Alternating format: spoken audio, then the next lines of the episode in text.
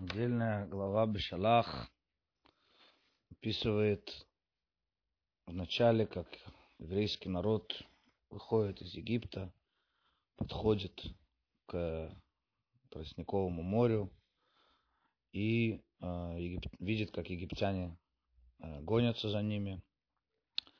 И случайно там происходит переход через Красное море, чудо рассечения моря. Египтяне тонут, евреи говорят песни. И есть несколько вопросов, которые мы сегодня рассмотрим. В самое начало главы сказано «Ваи бешалах порой там и было, когда отослал фараон народ».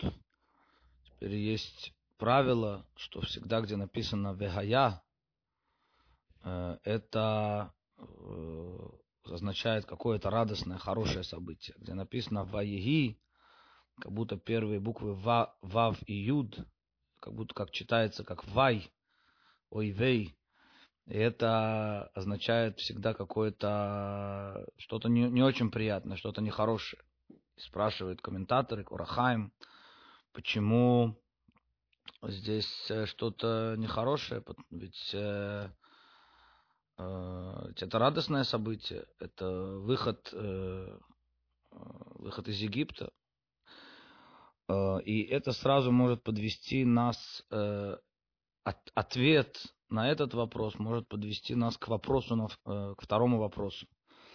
Потому что, как один из ответов, который дает э, Орахаем, он говорит, потому что написано «Ваи бешалах паро», когда отослал фараон народ. Не написано, когда вывел Всевышний. Можно, Тора могла написать, и было, когда Всевышний вывел народ. Но здесь подчеркивается э, инициатива фараона будто фараон, да, ну, понятно, что здесь можно сказать, что это было важно, чтобы именно сломать эту клипу, чтобы именно фараон это слал.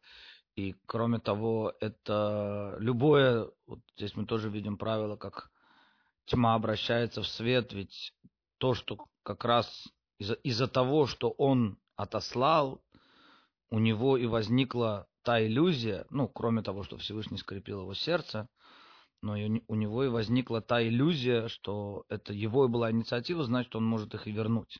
Если бы он ничего не мог сделать, и Всевышний вывел бы евреев, тогда бы у него такой иллюзии не ну, нечего делать, да, вот непреодолимая сила против меня, Всевышний, и он выводит евреев, я здесь делать ничего не могу. А поскольку э, так всем казалось, и так это все выглядело, как и отослал фараон, э, народ, то он, поэтому у него возникло желание догнать, и, э, собственно, что и привело к э, гибели египтян. Э, тем не менее, есть еще ответы на этот вопрос, и мы пока что останемся с вопросом, почему же все-таки написано Бешалах порой там, почему когда отослал фараон народ, а не когда вывел Всевышний. А, дальше сказано, и не повел их Всевышний через землю Плештим, потому что это близкий путь. Есть комментаторы говорят, потому что близкий он, близкий он-то близкий народ, народ близкий ко Всевышнему, поэтому Всевышний хотел его вести необычными путями. Да? Есть у евреев свой путь на земле, не прямой дорогой всегда, чаще всего, должны пройти через пустыню, должны пройти, есть причины. Но простой смысл этого стиха, что этот путь близкий. Земля Плештим была вообще частью земли, земли Израиля для каких-то, э, для определенных вещей, потому что мы знаем, что когда Всевышний сказал Ицхаку, Ицхак не мог выйти за пределы земли Израиля, ведь э, он был э, на жертвеннике, у него был статус посвященный святой жертве.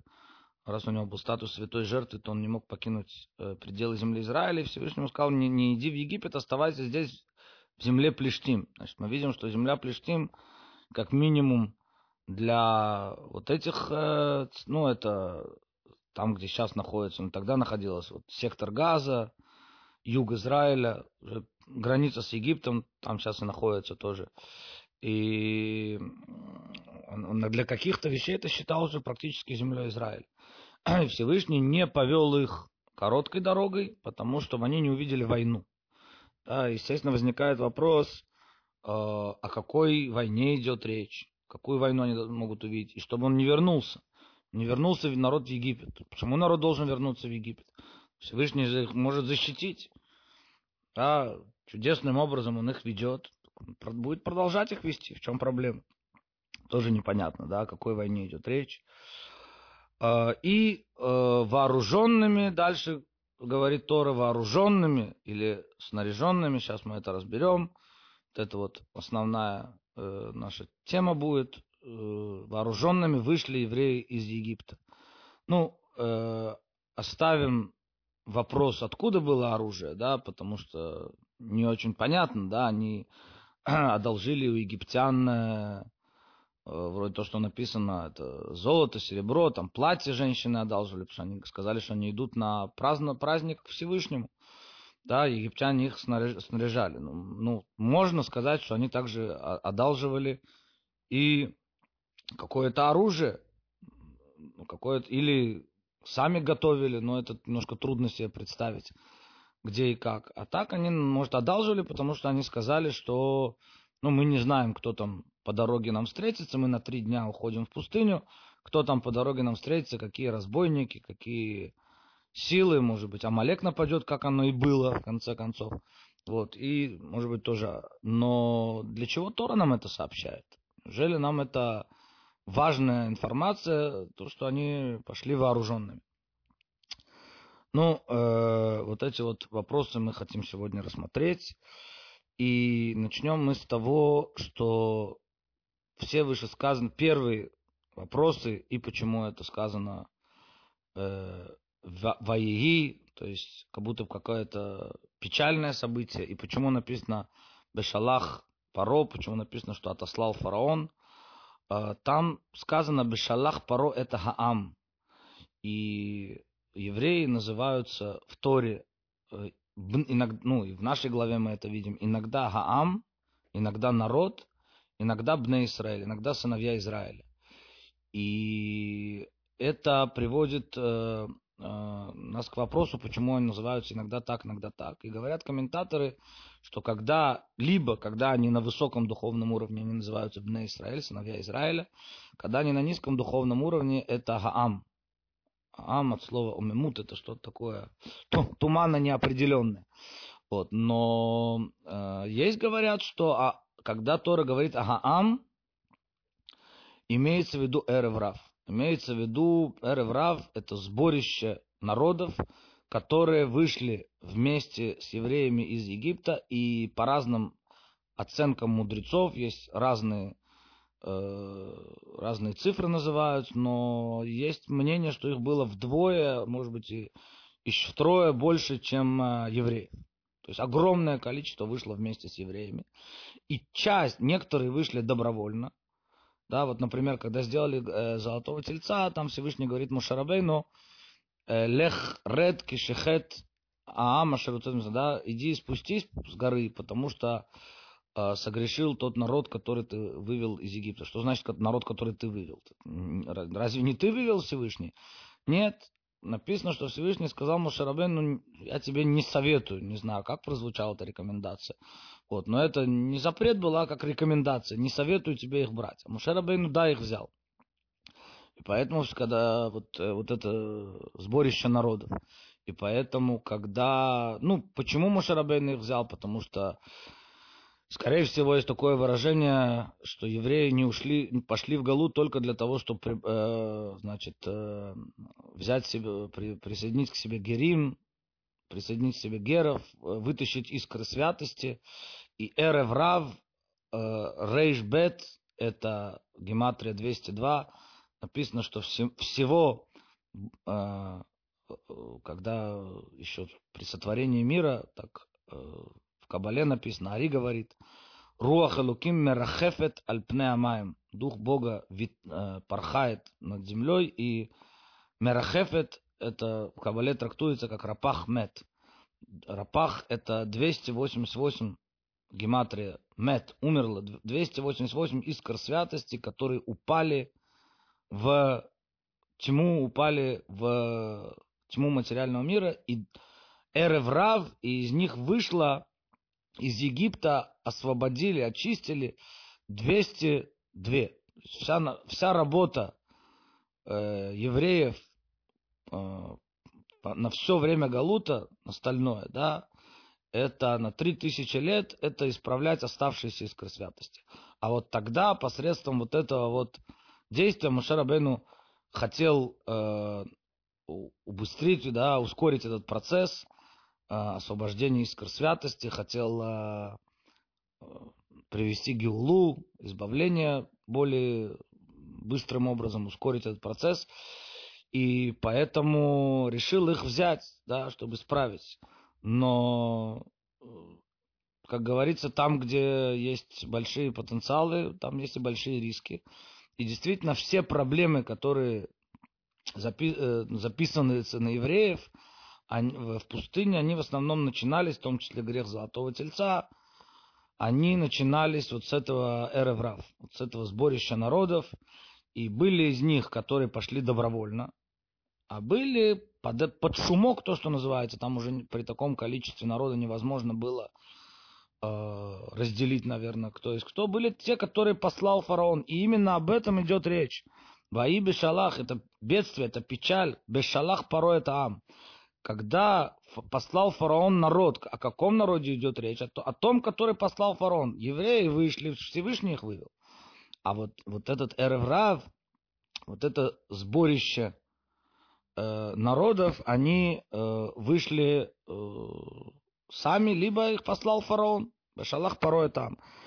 И поэтому это и бедствие. И поэтому об этом сказано, что не, не повел их Всевышний близкой дорогой, что вот они, если они увидят войну, сейчас скажем, о какой войне идет речь, в принципе, в прошлых годах уже посвящали этому э, беседу, э, а, вот если они увидят войну, то они испугаются, захотят вернуться, да, как какие-то трудности были. Так и написано на горе Сина, действительно, когда вот эти Эреврав, они не были вместе с сыновьями Израиля во время дарования Торы, они э, тогда и решили сделать золотого тельца, потому что они взбунтовались. Да, они обиделись, так можно сказать. Да. Первый Альтер Ребе говорит, интересно, в, есть Маамар, где он говорит, что э, ошибка, ну, насколько вообще мы можем говорить о ошибках Мушарабейну, но это Альтер Ребе говорит, э, ошибка Мушарабейну была в том, что он считал, что поскольку они и примкнувшие к Израилю добровольно, то с ними нужно вести себя только мягко, да, только приближая их, есть такое выражение «Леолам тие смоль духа вямин микаревет». Пусть всегда левый отталкивает, а правый приближает. Да, то есть должна быть и строгость, и должна быть и, должна быть и любовь, и милосердие. В, в любой вещи, в воспитании, в отношениях каких-то, всегда должно быть и границы четкие, и любовь. И надо уметь между ними соединять. Но Машарабейну посчитал, что поскольку они добровольно примкнувшие, то с ними нужно только милосердием и любовью. А когда ребенок видит только милосердие, любовь и не знает никаких границ, то как только он может вырасти эгоистом, как только он встречается в жизни с первым «нет», с первым ограничением, он начинает бунтовать, он начинает, не может с этим примириться, потому что он с детства не приучен. То же самое они, как только их отдалили от э, горы Синаю при, при даровании Торы, то они сразу же взбунтовались. То же самое здесь, то, что написано, да, то есть они не повел Всевышний близкой дорогой, чтобы не э, увидел народ, вот они, чтобы не увидели войну, чтобы они не вернулись в Египет, и евреев сердца смутят, как и было на протяжении э, всей пустыни. Да, о какой войне идет речь? Ну, самый простой смысл. Это война Плештим. Филистимляне не дойдут им пройти по своей земле. Тогда будет война.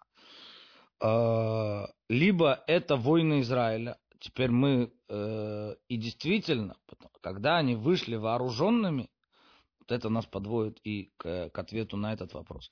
Когда они вышли вооруженными, то есть они понимали, этим самым они понимали, что раз им сказали взять оружие, значит придется действовать и путями природы тоже. И в принципе, вот можно сразу сказать, это не наша тема сегодняшняя, но как минимум как вопрос, как отметить что-то мы можем себя отметить, что э, когда были на море, ну, то, что было на море, мы да, об этом поговорим, но сравнить, что Всевышний сказал на море евреям ничего не делать, даже не молиться, тем, не воевать, не, не, тем более, естественно, не возвращаться в Египет, к этому еще отнесемся. А в конце главы сказано о войне с Амалеком. Да, и вроде бы какая разница между началом главы и концом главы? Да, тут нет, в войне с Амалеком говорит Всевышний, ну, написано, Муше сказал Йошуа, тут появляется Йошуа, тоже интересный вопрос, откуда он появляется. Он говорит, почему именно Йошуа? Он говорит, Йошуа, выбери людей, написано, что они сражались, и сражались целый день. Да, то есть это, там, да, идет война. Идет война на уровне физическом, да, кроме того, на уровне духовном, да, Мушарабин стоит, молится, вот, но, тем не менее, внизу, в материальном мире, происходит война на физическом уровне. Стреляют, копья летят, все, все что нужно делать, делают.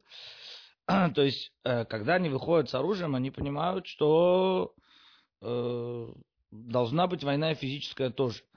И особенно это касается войн земли Израиля, потому что отличие земли Израиля от пустыни что в пустыне это в принципе называется анагамисит. Это чудесное управление чуде, чудом. Да, э, чудесная жизнь. В пустыне это что-то такое, как ребенок в утробе матери практически. Да? То есть он э, э, живут на всем готовом, падает ман и вокруг облака, и, и колодец с ними идет. Ну, постоянное чудо. Да, и если и войны были, то они, ну, кроме войны с Амалеком, действительно, она отличается, тоже нужно понять, почему. Но э, в земле Израиля это не так. Суть земли Израиля вообще, поскольку мы знаем, что цель это жилище в нижних мирах, а жилище в нижних мирах, оно именно делает вот разницу между Галутом и землей Израиля, что Галут в Галуте все более, так сказать, духовно, причем духовно не в положительном смысле, а как раз не достает до материальности, не, не, не может спуститься материальность. Да, это же была проблема разведчиков, которые сказали, что мы хотим остаться в, в пустыне, потому что, как трактуется это в хасидизме, потому что они хотели э, оставаться в духовном мире, не хотели спускаться в материальность. Да, то есть в земле Израиля все материально. Значит, и войны должны быть. Теперь в материальности есть тоже уровни. Есть, когда человек легко прикладывает какие-то усилия, а дальше уже все идет по, по накатанной. Дальше уже есть, э, когда человек, э, чем больше, скажем так, чем больше человек э, находится в удалении от Всевышнего, тем больше материальных усилий ему, ему нужно прилагать. А когда он ближе к Всевышнему, он делает какое-то усилие, то, что называется иштадлют, какая-то какое-то усилие в материальном мире, но дальше уже, но тем не менее, войны Израиля, вообще все земля Израиля, это должна быть, и работа должна быть физическая, да, там каждый свое поле, ну, кроме колена Леви, да, которое, колено, которое посвящено э, Всевышнему. А так цель это как раз, это материальные заповеди, которые нужно исполнять. Очень много заповедей, которые до конца сейчас исполнить невозможно, но именно в земле Израиля они связаны Именно с землей Израиля, именно с полем, с, э, с виноградником, там, с э, урожаем, то, что нужно отделять, то, что нужно отдавать коинам, левитам, то, что нужно идти в Иерусалим, да, и так далее, и так далее. Это все заповеди, ПА, беднякам оставлять, очень много заповедей, то есть это все материальное. И война должна быть материальной. Так вот, если они увидят не без подготовки должностной, которая заняла в конечном итоге 40 лет, если они увидят эту войну, либо войну филистимлян, как мы говорим, да, что, которые не дадут им пройти по своей земле, либо войну, собственно говоря, войны война с народами, которые проживают в Израиле, потому что нужно было их изгнать, и это было одно из испытаний, которые, кстати, евреи не, не выдержали с честью, потому что каждое вместо того, чтобы изгнать, как сказал Всевышний, эти народы, они получили свою землю, и каждый оставался уже не... Уселись, начали обрабатывать землю, и, и это потом было им, так сказать, как написано в пророках, в книге Йошуа, это они будут, стали колючками в их глазах, да, они потом влияли на жизнь евреев в земле Израиля. Либо здесь говорится о войне с Амалеком. Война с Амалеком, опять я скажу, что мы не будем подробно это говорить, потому что это отдельная большая тема. Кто такой Амалек? Почему? Война с Амалеком это неизбежная война, скажем так. Да? Это есть две, два, две войны, которые называются Мельхамед Мецва. Войны, заповеданные войны. Потому что обычно э, все войны, это есть, называется Мельхамед Решут. Э, ну, война э, незаповедная. Хочешь воюй, хочешь не воюй. Там уже решает царь э, вместе с Санедрином, с, с высшим судом. А, они решают, ну нет. Но есть, э, ну, либо есть оборонительная война, которая вынужденная, да, если нападают. Вот. А есть две заповеданные войны. Это была война завоевания Израиля, завоевание Израиля, заповеданная война, и э, то, что называется война семи народов, и война с Амалеком. Война с Амалеком везде, всегда это заповеданная война. То, что написано в нашей главе.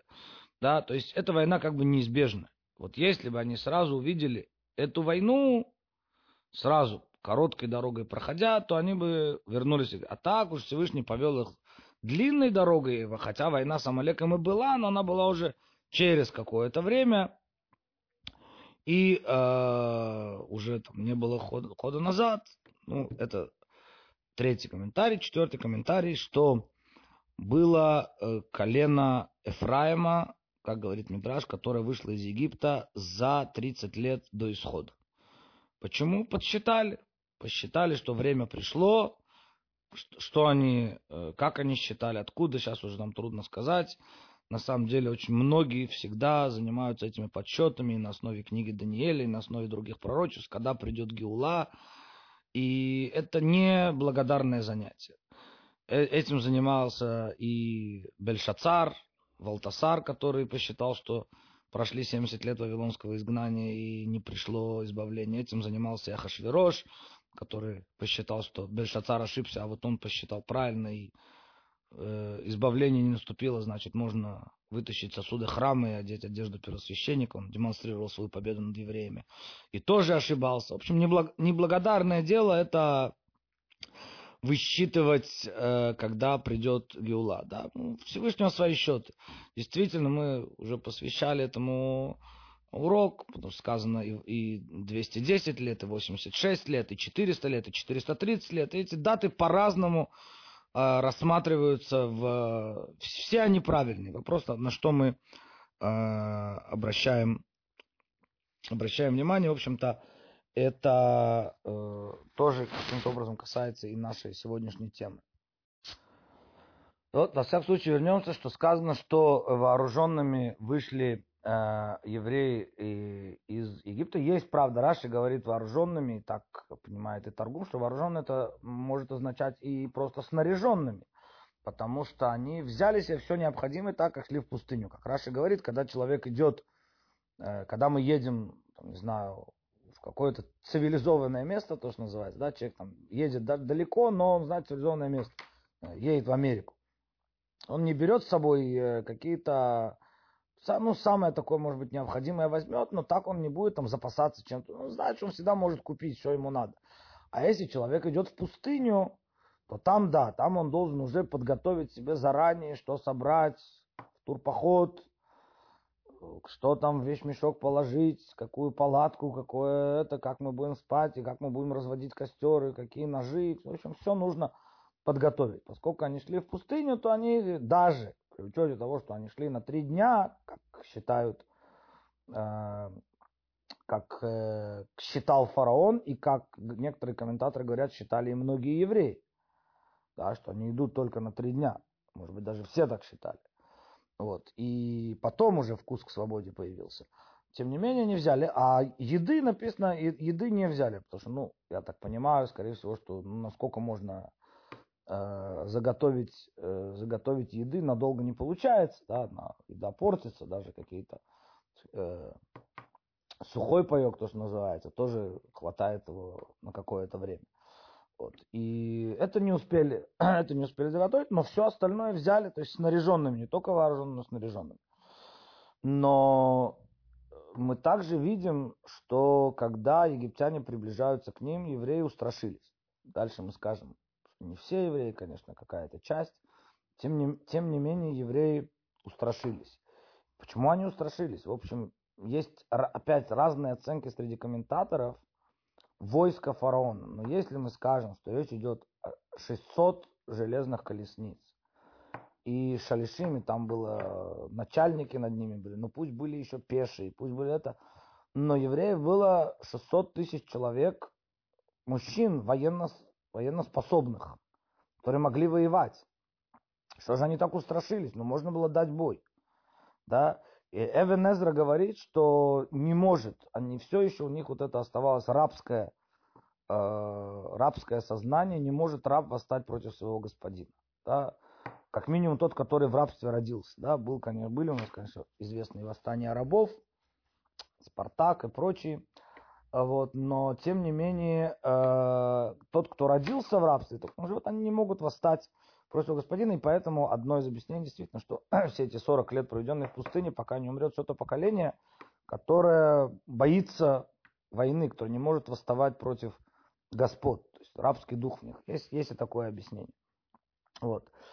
А, тем не менее, есть еще комментарий, который говорит, и Раша его приводит вторым комментарием, что хамушим от слова хамеш, пять, одна пятая, и, ну это мидраж, это не комментарий Раши, это Мидраш, и Зор это приводит, что одна пятая евреев вышла, те несколько миллионов, которые вышли, даже несколько миллионов евреев, ну, 600 тысяч человек от 20 до 60 военно обязанных, то есть минус 20, старше 6, э, меньше 20, старше 60, плюс женщины, это несколько миллионов человек, плюс Эреврав, плюс народ, который, э, сборище народов, которое вышло вместе, несколько миллионов человек, которые выходят из Египта, да, э, и тем не менее это одна пятая, одна пятая от, э, от евреев, потому что э, четыре пятых, как говорится, Мдраш, они умерли, умерли во, во время казни тьмы.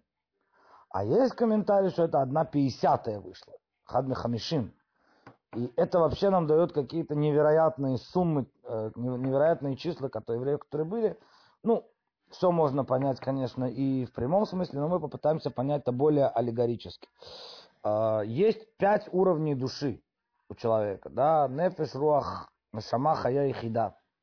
И вот этот вот а, только один уровень души, то есть четыре уровня души как-то это уже упоминали тоже на уроке, когда мы говорили о том, что число 4 очень связано с, с исходом.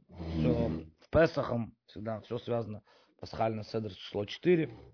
Четыре бокала, которые мы пьем, это как четыре уровня души, которые находились в Галуте и вышли из Галута. Но этого, это взяло время. Четыре уровня души, они были в Галуте. Вышло, когда они выходили, только одна пятое, то есть что, что еврейского в них оставалось, да, это как ангелы на, даже на море, известный Мидраш сказали, алялю валялю в девудазара, и те, и те идолопоклонники. Да, почему эти тонут, а эти, а эти проходят.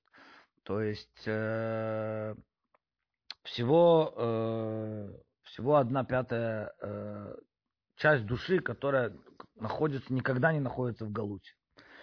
Либо, если мы говорим одна пятьдесятая, то тоже известно, что есть, написано, что было, со, есть 50 ступеней святости и 50 ступеней нечистоты. 50 ступень нечистоты Орахаем пишет, что это называется атеизм. Это когда человек падает уже в полное он, э, отдаление от Всевышнего. Но евреи в Египте были на 49 ступени нечистоты. Если бы они попали на 50 ступень, уже не могли бы э, выйти. Там же Орахаем добавляет, что мы сейчас можем выйти, в нашем Галуте мы уже спустились на 50-ю ступень нечистоты, но мы можем оттуда выйти, потому что мы уже после дарования Торы. Через связь с Торой мы можем выйти из 50-й ступени. Но тогда это было до дарования Торы, и то, что значит одна 50-я вышла, всего лишь, да, то есть просто вывели их не то, что они как-то изменились внутренне. Потом это взяло время, внутренние изменения, и, и это время, по большому счету, заняло 40 лет.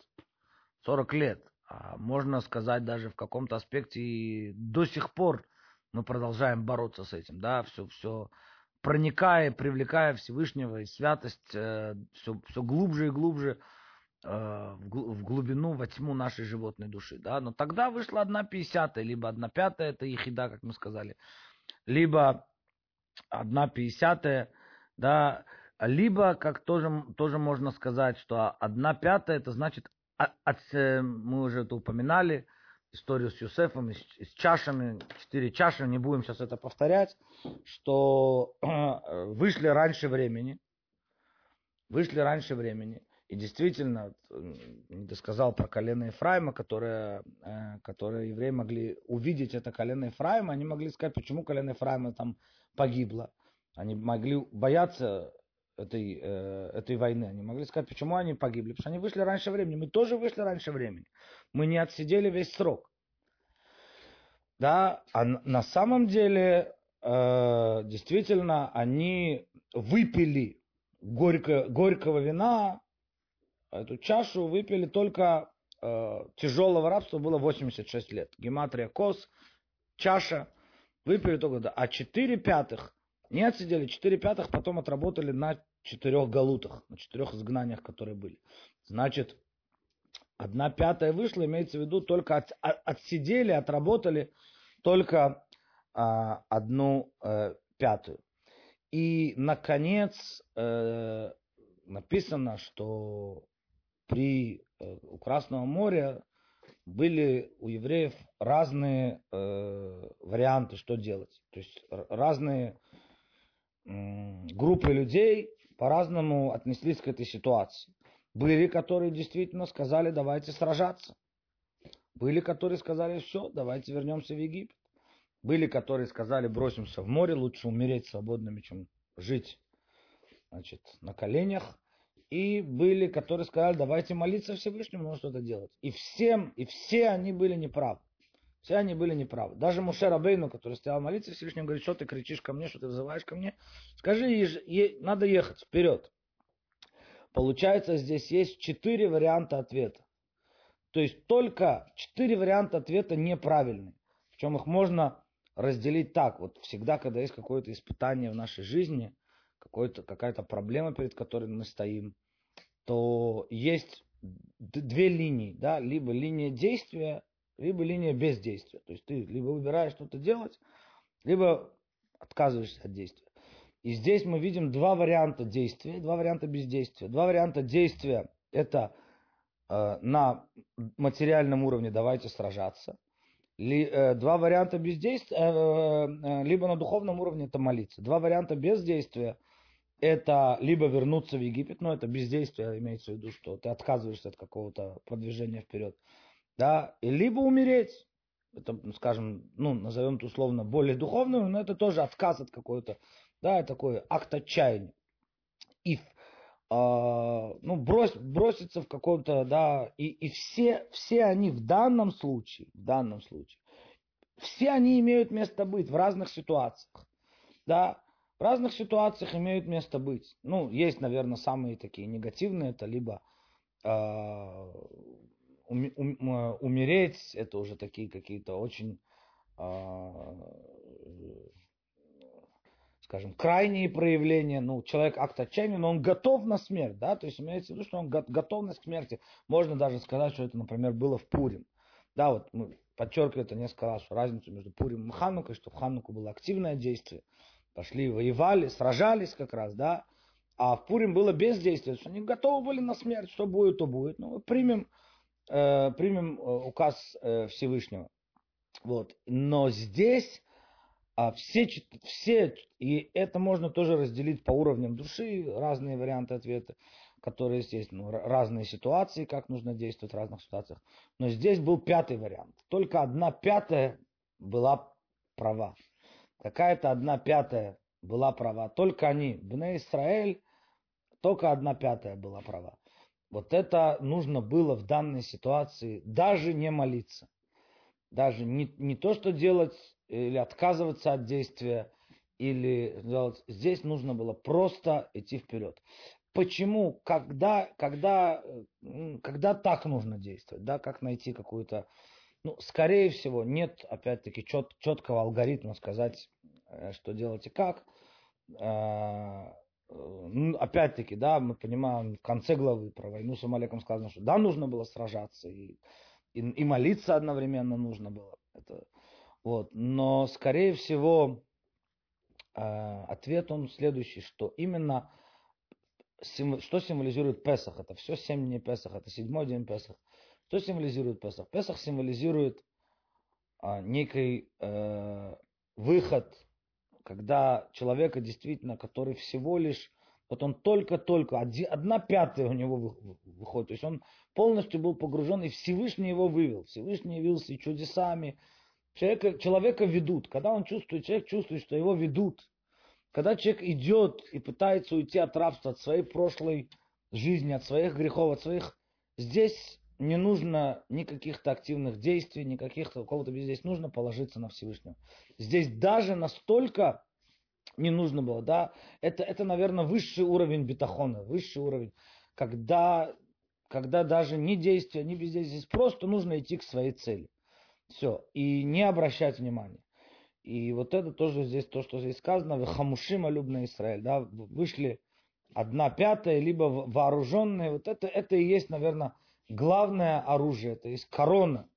Да, э, корона Израиля это уровень кетер, пятый, пятый уровень души, ехида, когда человек просто находится в такой связи со Всевышним, что он э, не делает в материальном мире ничего, ни действия, ни бездействия не убирает, он просто идет к своей цели, и э, все остальное уже э, решается э, само собой. Потом Потом, конечно, в разных ситуациях, да, нужно предпринимать какие-то действия, что-то делать, не делать.